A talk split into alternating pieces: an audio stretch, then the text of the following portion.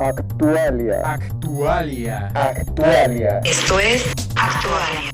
¿Cómo están? Qué gusto saludarlos. Bienvenidos una vez más a esta emisión que se llama Actualia y nuestro deporte favorito es el marketing. Mi nombre es Pablo Torres. Hola, ¿qué tal? Saludos a todos. Mi nombre es Eduardo Muñoz. Pues muy bien, en este episodio eh, vamos a hablar de lo que eh, está generando ya mucho ruido en el ambiente, que son los influencers y un poquito de el marketing de estos influencers o el marketing de influencia. Fíjate que es un tema muy interesante. Digo, finalmente venimos de que las redes sociales se han convertido en uno de los medios principales, tanto para las marcas como para el consumidor, ¿no? Pasamos de tener una estrategia de una sola dirección en, la cual eh, todos los medios y todas las marcas eran de radio, de televisión, directamente al consumidor, pero no había una intercomunicación. En este caso, las plataformas nos, nos, han dado esa opción de tener una comunicación y es cuando los influencers han tomado mucha relevancia. Oye, yo pienso que también ellos entraron eh, eh, a jugar, digámoslo así, eh, ya que estas nuevas generaciones pues no están tan pendientes de los medios tradicionales y bueno, están buscando pues otros uh, modos de informarse. Y entonces aparecen estos influencers. ¿Qué piensas tú? Sí, yo creo que va muy de la mano con el buscar la honestidad, porque también se empezó a hablar mucho de que los medios te manipulaban, etcétera, etcétera. Digo, al final de cuentas, eh, es un decir, el que te lave la mente o el que te manipulen, creo que es muy arriesgado.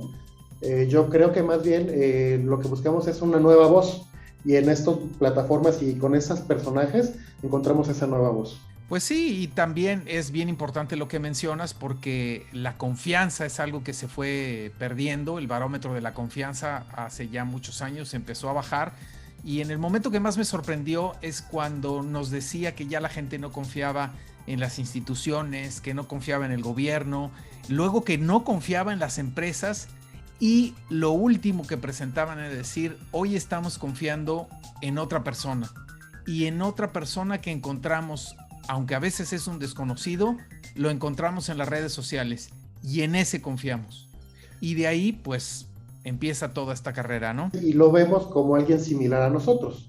No lo vemos como una élite que está ahí arriba y lo vemos en una pantalla, sino como es alguien igual que yo, que ha tenido un poquito de suerte, pudo hacer un, un buen contenido y al final de cuentas le está yendo bien, por ese contenido que está generando, ¿no? Y hoy por hoy, fíjate que ya los marqueteros están eh, pues considerando, ya existe como tal el influencer marketing y bueno, ya es un ejercicio que debe de ser considerado pues para eh, una marca, un servicio, un producto que, que, está saliendo y pues eh, ya hay una planeación para hacerlo, ¿no? Así es, mira, de hecho en 2021 se estima que el valor del mercado de marketing de influencers es de 13.8 billones de dólares. Creció de 9.7 a 13.8. Entonces, obviamente es un mercado que ha, ha, ido creciendo y va a seguir creciendo precisamente porque ya se considera como una estrategia o como parte fundamental de una estrategia integral de marketing. Claro, y algo bien importante es precisamente eso, que tiene que ser parte de una estrategia, ¿no? Y algo que para mí es muy valioso es que no solamente es contratar a alguien para que hable bien de tu marca, a mí me gusta, cuando he tenido el, gusto de trabajar con, influencers, pues me gusta involucrarlos, me gusta que, consuman mi marca, que la vean y que realmente se identifiquen. Porque luego, luego te das cuenta cuando alguien nada más lo hace por dinero y entonces al final, pues un día va a cambiar.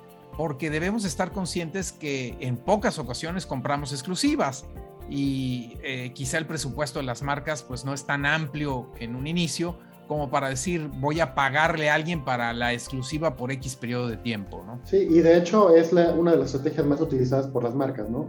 Oye, sabes que no tengo ahorita en este momento para pagar, digo, también depende del tamaño del, del influencer, ¿no? Hay diferentes niveles de influencer, pero lo que utilizan mucho es, eh, vamos a dar muestras gratis de productos para que los, los influencers los prueben, obviamente hagan un video, hagan una reseña, y eso obviamente sea lo que nos funcione como estrategia de marketing. Como bien mencionas, que estén convencidos. Sí, y creo que debe de ser un trato en dos caminos, ¿no? No se trata nada más como algunas marcas pretenden, que de repente le mandan a una persona famosa un regalito para que lo pruebe o lo utilice a cambio de que les dé cierta publicidad y del otro lado también me ha tocado conocer influencers que dicen, oye, es que o me tienes que mandar esto y esto porque pues yo tengo muchísimos seguidores. Entonces yo pienso que es un camino de ambos lados a donde ambos tienen que salir beneficiados y obviamente pensar que esto es una profesión, que es un trabajo profesional y en determinado momento debe de acordarse una remuneración. Sí, digo, al final de cuentas también lo como mencionaba, ¿no? Vamos a ver qué niveles de influencers es y qué tanto realmente me está ayudando a mi marca, ¿no? Porque al final de cuentas mi marca va a ir ligada con una persona que puede tener errores, al final de cuentas eh, son humanos, y eso nos puede afectar a largo plazo, ¿no? Esas son, hay ventajas y desventajas, obviamente, de utilizar influencers. Para ti, Pablo, ¿cuáles serían las principales ventajas de un influencer? Mira, yo creo que eh, un influencer es una buena manera de llegar a un público que de otra manera no podríamos llegarle tan fácilmente, ¿no? Yo entiendo que hay varios niveles, eh, empezando por ejemplo con los famosos micro influencers, que pues son gente que puede incidir sobre las actitudes de una pequeña comunidad.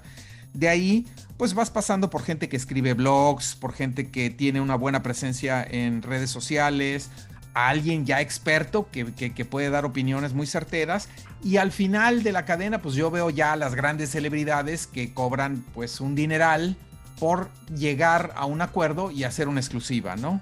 Entonces eh, yo veo muchas ventajas en esto y eh, siempre es bueno, eh, no es una cosa nueva, hasta antes que existieran las redes, pues asociar una marca con alguna persona eh, famosa o relativamente famosa. Guardando las, distancias y las dimensiones, por ejemplo, los hospitales, ¿no? Mucho de su prestigio, muchas veces lo basan del prestigio propio del médico, ¿ok? Entonces, eh, esa era una forma previa a los influencers, ¿no? Todo el mundo iba a un hospital porque buscaba tal médico. Ahorita en este caso va a ser similar, ¿no? Vamos a buscar una marca porque mi, mi, influencer favorito la está utilizando, ¿no? Y fíjate que también es bien importante verificar la reputación del influencer. ¿Por qué? Porque como te digo, hay algunos que pues de la noche a la mañana y quizá a través de esta pandemia pues han aparecido varios, pues se hicieron famosos, pero pues poco a poco los hemos visto caer, algunos por no tener esa disciplina, algunos simplemente se han caído por dinero y otros porque pues un día le fueron fiel a una marca y el otro día le fueron fiel a la competencia, ¿no? Entonces yo creo que algo bien importante es verificar eh, no solo el número de seguidores, sino la reputación que tiene esa persona. Esa reputación y sobre todo esa reputación o eso, ese, ese contenido que genera, que tanto va ligado a mi marca, ¿no? Finalmente, no simplemente que sea interesante o que tenga contenidos, sino que realmente eh, esté orientado a mi segmento de mercado, ¿no? Si es un, es un influencer que habla exclusivamente de deportes y yo vendo solamente helados, pues a lo mejor no es tanto lo que necesito, ¿no? Tengo que buscar un influencer que esté enfocado en el tema de comida porque obviamente la gente lo va a buscar por este tipo de categorías, ¿no? Entonces, pues bueno, yo recomendaría, pues primero ver la influencia que tiene esta persona, como decíamos, su reputación y no solamente los seguidores, también, eh, pues eh, yo recomiendo que experimenten la marca y que sea un influencer consistente, es decir, que a lo largo del tiempo, pues eh, se ve que interactúa, como tú dices, pues con este tipo de productos o servicios, que de alguna u otra manera tenga cierta autoridad en el tema, también que haya similaridad con el público objetivo que tenemos, es decir, pues que la gente se identifique con él y por ende también se puede identificar con tu marca yo sí creo, como te decía, en esa reciprocidad. Y pues eh, también es bueno jugar un poquito ya como estrategia con la parte de escasez, es decir, que le demos ciertas primicias, que le demos cierta exclusividad, eh, algo raro y que esta persona se preste para que eh, la estrategia de marketing funcione y obviamente pues sea atractivo para la gente que lo sigue. Oye Pablo, ¿y en tu experiencia alguna vez han intentado crear a un influencer para una marca? Pues mira, yo creo que a, lo largo del tiempo, yo te hablo ya de bastante tiempo atrás, cuando yo trabajaba en radio, pues eh, fuimos desarrollando locutores pues casi de cero y hoy me da gusto decir que, que hay grandes comunicadores dentro de ellos y aquellos con los que empezamos eh, de una manera pues un poco graciosa, pero que se lo empezaron a tomar muy en serio en una estación juvenil hace pues ya eh, veintitantos años, hoy son grandes líderes de comunicación y realmente son unos verdaderos influencers. Y pues a mí me da mucho gusto saber que de una u otra manera incidí en esa carrera y así empezó. Excelente porque al final de cuentas esa puede ser uno de los caminos para muchas marcas que no pueden pagar un influencer empezar a construir una marca personal o una marca eh, basada en, su marca paraguas, pero irla construyendo poco a poco a lo largo del tiempo, porque por ejemplo, pagarle en este momento a una pequeña marca, alguien como Dana Paola, que tiene 32 millones de seguidores en Instagram, o un Luisito Comunica, que tiene 30 millones de seguidores, obviamente no va a ser alcanzable, pero buscar esa persona, esas características que pudiéramos encontrar en, dentro de sus comunidades y poder empezar a generar un pequeño influenciador, un microinfluencer, para ir creciendo, ¿no? Junto con la marca. Sí, totalmente de acuerdo. Y creo que la verdad, eh, eh, yo creo que tomar a alguien que está iniciando a mitad de su carrera y que pueda crecer con tu marca, pero que realmente esté convencido, pues ya haces una relación de largo plazo que puede ser benéfica para ambos. Y eh, pues esto también puede ser muy bueno para tu público objetivo, ya que todos crecen juntos, ¿no? Y también te tengo un dato interesante dentro del tema de los influencers. Por ejemplo, en México, eh, por lo menos los 14 primeros, 14 de los 20 más grandes influencers son mujeres. Entonces aquí el tema de la equidad creo que nos va ganando. ¿Por qué? Porque las plataformas y las personas son los que los crean, ¿no? Entonces aquí la equidad nos está ayudando mucho. Claro, y la verdad es que debemos entender que aunque suene todavía sexista, el patrón de compra de una mujer es muy diferente al patrón de compra de un hombre. Entonces, pues obviamente la gente de marketing busca llegar de una manera, eh, pues podríamos decir menos complicada, aunque esta es muy complicada, llegar a cada uno de los sectores justamente a donde pueda eh, incidir mejor, ¿no? Así es, Pablo. Mira, yo quisiera terminar esta parte con ocho cosas bien importantes para hacer una campaña de, eh, de influencer marketing. La primera, pues como ya hemos hablado, es determinar cuáles van a ser tus, tus objetivos. Número dos, definir cuál va a ser nuestra audiencia eh, para la campaña. Número tres, definir un presupuesto y escoger al tipo de influencer que vamos a ocupar. Número cuatro, eh, vamos a revisar la carrera, vamos a revisar las plataformas que tiene ese influencer y qué trabajos ha hecho. Después ya desarrollemos esa campaña y los mensajes que le vamos a dar, la información que le vamos a dar al influencer. El número 6, pues es ya hacer toda la finalización de la campaña con todos los objetivos y las, eh, las eh, eh, expectativas que teníamos, hacer como un recap del mismo. obviamente, pues ahí llegamos a pagarle a este influencer y ya después de todo este ejercicio, pues medir los resultados, ¿no? Eso nos va a permitir pues tener ya un escenario muy completo y saber si lo que hicimos está bien, porque como sabemos pues parte de este, pues de este gran ejercicio de las redes sociales todavía es mucha de ensayo y error y todavía tenemos mucho que aprender. Pero definitivamente eh, el influencer marketing es una gran herramienta y no debe de, de, tratarse a la ligera diciendo vamos a encontrar a alguien que hable bonito de lo mío y lo dejemos ahí nada más. Es algo que tiene ciencia y hay que trabajar. Totalmente de acuerdo, porque al final de cuentas es como si nos casáramos con alguien, ¿no? Entonces nos vamos a echar una relación de 5 o 10 años, no pensar en una, una campaña de 3 meses, porque obviamente ahí es cuando cometemos errores, ¿no? Tenemos que pensar en esto como una relación a largo plazo para que realmente se convierta en nuestro evangelizador de marca, por así decirlo. Sí, y como tú bien dices, realmente nuestro hit sería convertir a un influencer en un verdadero embajador y yo creo que todos nuestros clientes pueden llegar a ese nivel. Es decir, si trabajamos con ellos, pues van a ser los primeros que van a ser nuestros embajadores de marca y van a ser los que más nos van a apoyar más nos van a dar difusión y más nos van a defender. Pero pues es una tarea que se tiene que gestar todos los días y como siempre decimos de una manera profesional. Ahora vamos con nuestra sección... La nota que derramó el vaso. Y vamos a hablar de medios de pago. ¿Ustedes cómo se sienten? Últimamente hemos visto en algunos negocios que a veces el manejo de efectivo se está complicando y obviamente pues la pandemia también ha hecho que la gente se aleje un poco de estar pagando con monedas y billetes.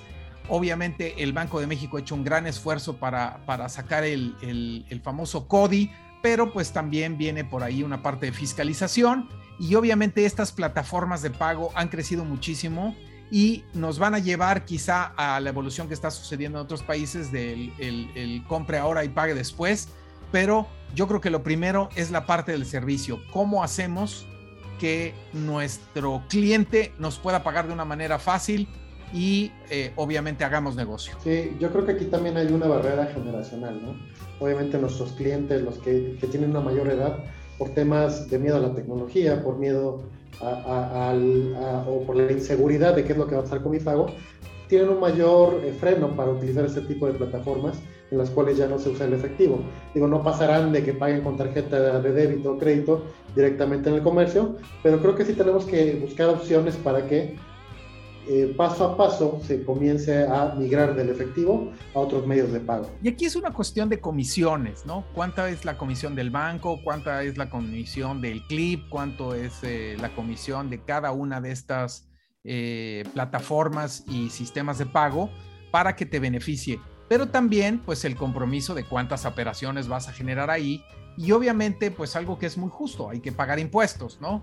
Entonces, yo creo que evaluando todo esto, y encontrando también cómo pagan tus clientes, yo creo que eh, podrás llegar a una plataforma o alguna acción que beneficie a todos y que deje tranquilos a los clientes de que te pagaron bien y eh, pues que tú recibas eh, tu dinero, ¿no? Sí, así es. Yo creo que ahorita uno de los medios más fáciles que todo el mundo, gracias a los menús de todos los restaurantes, aprendimos a utilizar los códigos QR.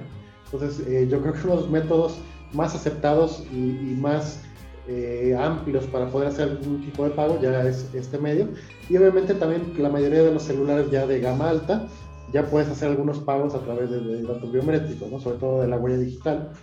Eh, no se recomienda mucho que sea a través de reconocimiento facial, pero eh, podemos hacer pagos a través simplemente de darle aceptar dentro de nuestras plataformas bancarias poniendo nuestra huella digital. ¿no? Totalmente de acuerdo. Y bueno, creo que la moraleja de esto es eh, qué triste es cuando encuentras una mercancía, cuando ya te probaste, cuando ya sabes exactamente eh, qué es esto lo que quieres o incluso ya comiste en un restaurante y que de repente, oiga, aquí solo aceptamos efectivo o oiga, no pasó su tarjeta. Yo creo que aunque el nivel de bancarización en este país todavía va lento, pues es algo que debemos estar conscientes que vamos a llegar y que va a seguir avanzando y que todos tenemos que participar para que sea más fácil para vendedores y compradores. Yo creo que tenemos que pensar, sobre todo también hay muchísima gente que no tiene internet en el celular, ¿no? De repente, oye, ¿sabes qué? Chécate esto en el celular. Oiga, no tengo acceso, ¿no? No tengo forma de saberlo desde este punto donde estamos. Entonces tenemos que, digo, si vamos a, a ofertar todo a través de internet, por lo menos que la gente tenga acceso a nuestro Wi-Fi dentro de nuestro establecimiento, ¿no? Muchas gracias por escucharnos en esta ocasión. Esperamos que les estén gustando nuestros capítulos y recibimos sus comentarios. Yo soy Pablo Torres y estoy en arroba ptorresmx. Muchas gracias por escucharnos nuevamente. Nos vemos en el próximo episodio. Yo soy arroba Eduardo Munoz. Actualia es una producción de Brand Marketing e Impronte Derechos Reservados 2022.